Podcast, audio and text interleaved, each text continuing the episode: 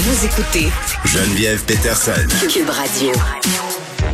Vincent Dessureau qui se joint à nous. Salut Vincent. Salut Geneviève. Bon, parlons de la propagande russe. Là. On commence à critiquer la guerre en Ukraine. Oui, la, ça, ça craque par endroits. C'est quand même intéressant de voir, euh, de voir ça, sachant à quel point euh, plusieurs Russes sont, sont même pas au courant de ce qui se passe en Ukraine, là, euh, parce que tout ce qu'ils ont comme source d'information, c'est la télé d'État, c'est les médias contrôlés par le gouvernement. Mais là, même si des Russes écoutaient que bon les médias qui, qui, qui, sont les, les porte-paroles de Poutine, il, ça a commencé à craquer un peu dans les dernières heures, semble-t-il, dans deux incidents séparés, euh, entre autres sur euh, la chaîne Russie 1, là, donc euh, chaîne associée au gouvernement, dans laquelle il y a une émission qui s'appelle An Evening with Vladimir Soloviev, qui est lui un des plus grands porte-parole pro-Poutine. Vraiment, c'est le, le perroquet du, du pouvoir. Et sur son show, euh, il y avait quelques personnes, il y a des, invités, dont euh, Karen Shaknarazov. Lui, euh, Shaknazarov, lui, c'est un cinéaste russe très, connu, lui-même normalement perroquet de Poutine, qui était pour bon, qu'on envahisse la Crimée et compagnie. Mais là, dans les dernières heures, son discours a un peu changé. Il disait, je vois pas comment on peut s'imaginer prendre une ville comme Kiev. Je peux pas mm. m'imaginer de quoi ça aurait l'air. Demandant, c'est le Télégraphe qui, qui traduisait ses propos, dit la la photo commence à se transformer. Là. Si ça devient un désastre humanitaire absolu, nous allons perdre même nos plus proches alliés comme la Chine, l'Inde, euh, qui seront forcés de se distancer de nous, ce qui est exactement le cas. Euh, terminer cette opération euh, stabiliserait les choses dans le pays.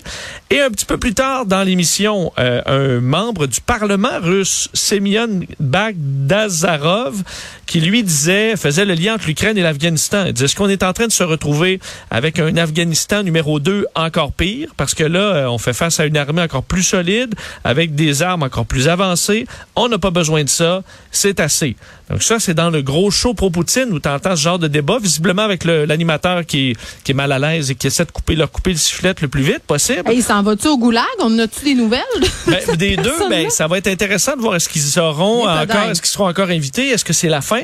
Là où ça a même un peu moins bien été, c'est euh, sur la chaîne, puisque le ministre, le ministère de la Défense en Russie a sa chaîne de télé, euh, mm. Zvezda.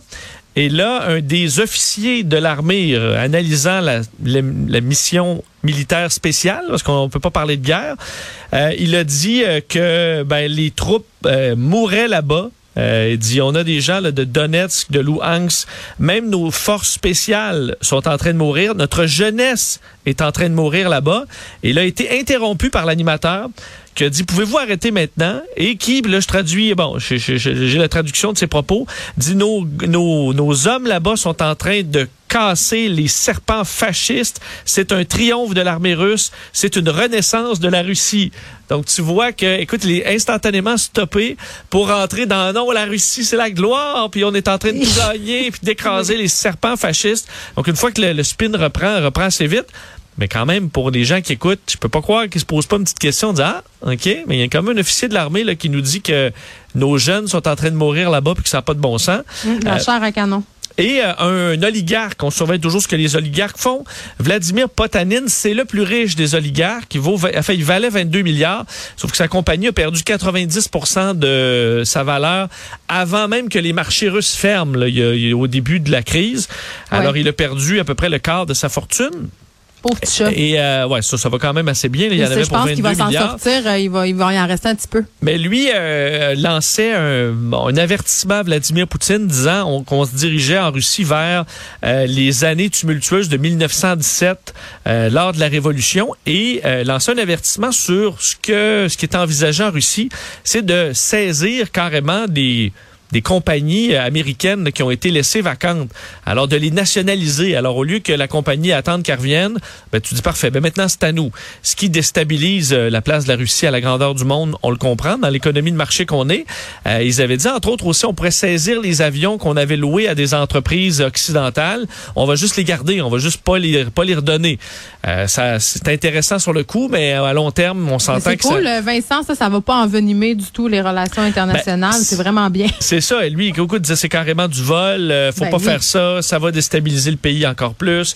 Donc, euh, on voit que hum, des oligarques, dans ce cas-là, c'est le top 1 le plus riche euh, qui sort contre contre Poutine. Et d'ailleurs, sur les ben, oligarques Vas-y. Ça, ça, ben, écoute, ça, ça confirme la théorie euh, de plusieurs personnes, c'est-à-dire que le, le, le coup va, de, va venir de l'intérieur. Tu sais, euh, Poutine qui serait possiblement renversé par ses proches, parce qu'à un moment donné, ils vont être tannés, puis Ouais, ils vont faut- avoir une limite. faut que ça craque encore pas mal pour en arriver Oh oui, là. on n'est pas là, Euh, mais c'est bien de voir que ça craque un peu. D'ailleurs, Roman Abramovich, on en a parlé hier euh, ou cette semaine là, parce qu'il était sanctionné en Europe, devait euh, faire son équipe de soccer à Chelsea qui, qui, qui est rendu bon plein de sanctions et qui aura de la difficulté à opérer. Ben là, il a été sanctionné au Canada. On l'attendait parce qu'il a des actifs au Canada, Abramovich, dans l'entreprise Evraz North America, qui est une entreprise minière métallurgique qui est basée qui, qui en Russie, au, en Amérique du Nord, autant au Canada qu'aux États-Unis. Et là, ben, lui est ciblé. Par contre, la compagnie, Justin Trudeau disait, va pouvoir continuer d'opérer. C'est vraiment que lui qui est visé.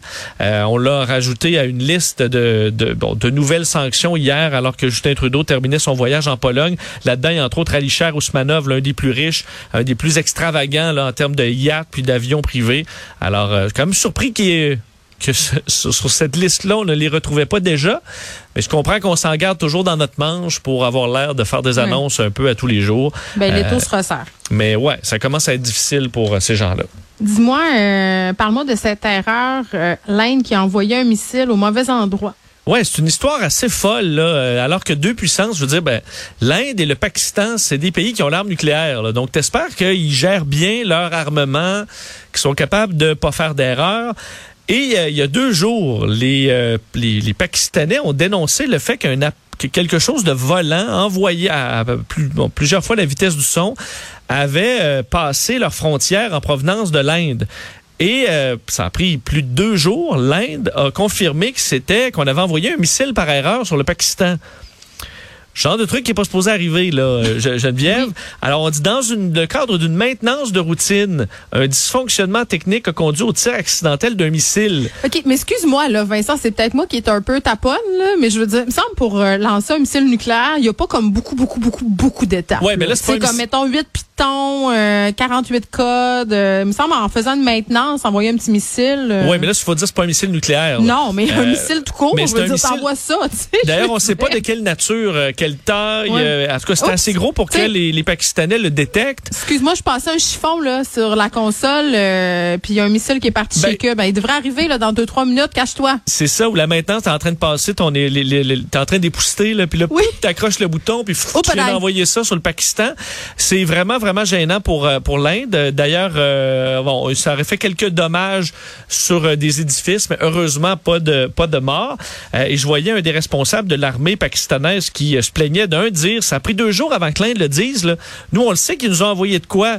Euh, mais là, tu te dis, est-ce que c'est le début? On est dans une situation tendue en ce moment au niveau mondial. Euh, donc, ils auraient pu prendre cinq minutes là, pour avertir tout de suite le Pakistan, dire, hey, on vient de... euh, de, de faire L'homme de une- ménage une fait une gaffe. On vient de faire une boulette, mais là, j'ai l'impression qu'ils ont peut-être essayé de dire, ben, écoute, s'ils nous en parlent pas, nous, Oui. on, on va laisser. Pas de nouvelles, bonne nouvelle. Tu sais, comme quand on était ado puis qu'on allait se coucher en, en- tu sais, dans l'espoir que les gens oublient la gaffe qu'on venait de faire. Là. Ben, c'est un ça. peu la même affaire. Tu sais, tu casses quelque chose, puis là, tu dis, bon, je vais juste Ah. m'en aller de la Tu vas boutique. juste le mettre en dessous du divan. Ben, on va le trouver dans deux semaines, ma mère. J'ai l'impression qu'on s'est peut-être croisé les doigts. On va partir en sifflant, puis si les Pakistanais euh, s'en sont pas rendus compte, on va laisser ça mort. Euh, et que, surtout, ça soulève des questions sur est-ce que l'Inde est capable de gérer de l'équipement sophistiqué militaire? Euh, dans alors qu'il y a des tensions. Il y a eu trois guerres là, entre l'Inde et le Pakistan. Ouais. Donc, t'es pas supposé te lancer des, dans une situation aussi tendue des missiles par la tête. Donc, une faille comme on a rarement vu Ouais. euh, au niveau militaire dans une situation qu'on a rarement vue au niveau mondial. Donc là, euh, faudrait garder ça sous clé, s'il vous plaît, les Indiens, de grâce. Oui. Envoyer une, une lettre d'excuse sur du papier à lettres parfumé aussi. Exactement. Bon, je détends l'atmosphère parce qu'on est vendredi, Vincent. On a beaucoup de sujets quand même assez difficiles ces derniers temps. Et là, on voulait rire un peu quand même. Euh, tu me parles des robots sexuels. Oui, on voulait, parce que c'est vendredi, et là, on la- laisse les sujets un peu lourds pour passer à du plus léger, parce que, euh, écoute, vaste sondage auprès de 3000 personnes sur leur perception des robots sexuels. Et là, faut dire, euh, leur définition de robot sexuel, c'est une, ça inclut pas un vibrateur. C'est un, un type de poupée sexuelle qui fait un, qui a une interaction. Alors, soit qu'elle parle, soit soit qu'elle bouge, elle fait un mouvement. C'est ça pour eux le robot sexuel. OK? On voulait savoir euh, d'un combien de gens avaient déjà eu euh, des expériences avec des robots sexuels. Dans leur sondage, qu'on dit quand même, il y, a un bémol, c'est qu'on demandait aux gens, êtes-vous à l'aise à vous faire poser des questions sensibles et personnelles? Donc, il y a quand même un filtre là sur, tu dis, c'est 3000 personnes qui étaient quand même à l'aise avec ça. Alors, les chiffres sont peut-être un peu surévalués parce qu'on dit 15% des gens ont déjà eu du sexe avec un robot sexuel. Oh, mais c'est pas super cher, ces poupées-là. Ben, et c'est que ça, c'est qu'il y a des versions, je suppose, plus. Il y a des versions bêta. plus simplistes, là, qui sont pas pleine grandeur, euh, qui font des, qui font pas, ils jazzent pas. Ouais, ouais. je comprends. ils font ce qu'ils à faire. c'est ça, parce qu'il y en a qui, c'est dans des dizaines de milliers de dollars, effectivement. Oui. Là, on n'est pas là, ben, il, ça en fait partie de ce, de ce dont on parle, mais il y a des modèles plus petits. Euh, et là, dans les questions qui sont quand même intéressantes, euh, est-ce que c'est euh, trompé que d'avoir du sexe avec un robot sexuel? Et 41 disaient que oui. Ah ouais, mais en même temps, moi je, je, comprends l'idée dans le sens oui, si la poupée a une interaction là, c'est vraiment bizarre. Écoute, moi j'ai vu des reportages où il y avait des hommes qui avaient des poupées sexuelles vraiment sophistiquées là qui viennent du Japon puis entretenaient une relation amoureuse, les traînaient partout, leur parlaient, les habillaient. Euh, c'est sûr que rendu là, je te dirais que oui, c'est trompé. Euh, ben écoute, il y a quand même une grande partie des gens aussi qui disaient que oui, selon eux, c'était possible. Au moins une quarantaine de pourcents qui disaient que c'est possible que dans le futur, un humain puisse développer vraiment une relation avec un robot sexuel. Ben c'est ça, ça, se, peut, déjà. Il y a des gens qui sont en amour avec leur poupée. Ça va pas bien. Euh, ensuite, euh, dans les questions que j'ai trouvées, parce qu'il y en avait plusieurs questions intéressantes, est-ce que selon vous, l'utilisation de robots sexuels pourrait faire baisser le nombre de d'agressions de, sexuelles dans le futur? Oui. Puis c'est quoi la réponse? Ben, 52% disent que oui. Tu sais que c'est partagé hein, au sein des experts euh, qui se spécialisent dans les abus et tout ça, notamment en ce qui a trait au, à la pédophilie. Là.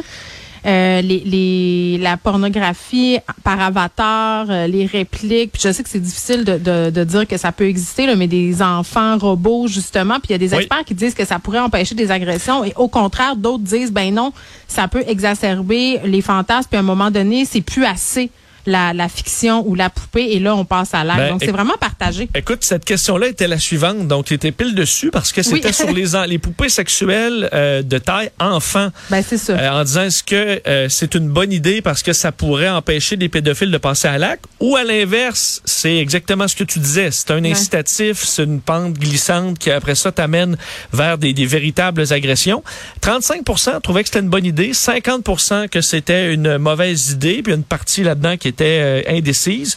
Donc, tu as quand même plus de gens mal à l'aise, là. Et on s'entend. Ben, imagine les fabricants, comment, tu sais, ça doit être quand même assez spécial de fabriquer des poupées sexuelles enfantines. Ben oui, il y a ton client qui appelle, et dit, ouais, moi, je veux qu'il ressemble à cela. Mm. Je comprends que. Je veux qu'il ait l'air d'avoir six ans. Juste le dire, je me sens pas bien. Ben, je suis pas bien à l'intérieur de moi. C'est ça. Et dans la mesure où, au niveau scientifique, il semble avoir euh, aucunement de, ah, y a pas de consensus. De consensus. non, non, non. Euh, faudrait avoir un consensus avant d'aller là. Je pense que c'est, ça me paraît assez clair. Euh, et euh, sur les, iriez-vous visiter un, un, bordel, disons, de poupées sexuelles? Ah, Il y en a eu un dans le coin de Montréal. Des gens qui, qui pendant la COVID, là, on louait les services de poupées gonflables. Ouais, ça... aller, là, ben surtout, c'est que si ça coûte 20 000 c'est une vraie poupée sexuelle de qualité. Faut que tu rentabilises. Puis tu veux changer de style de temps en temps. Euh, 44% se disaient euh, prêts un jour à visiter, pas qu'ils le font, mais qui seraient euh, qui, qui seraient prêts à le faire. Et là là. Et euh, donc il y a de il y a de l'intérêt, il y a un marché là et il faut croire que beaucoup de gens sont prêts à tenter l'expérience ou d'ajouter ça même dans un trip à trois avec l'être aimé. Ah ben peut-être. C'était très élevé aussi. Ben, c'est ça. 42% étaient prêts à faire ça, d'inclure ça. Et est-ce que rendu là, tu coches trip à trois? Je pense pas non plus. Ouais, en tout cas, euh, tant de questions ce vendredi, Vincent. Je vais aller méditer tout ça pendant le week-end. Merci. Salut.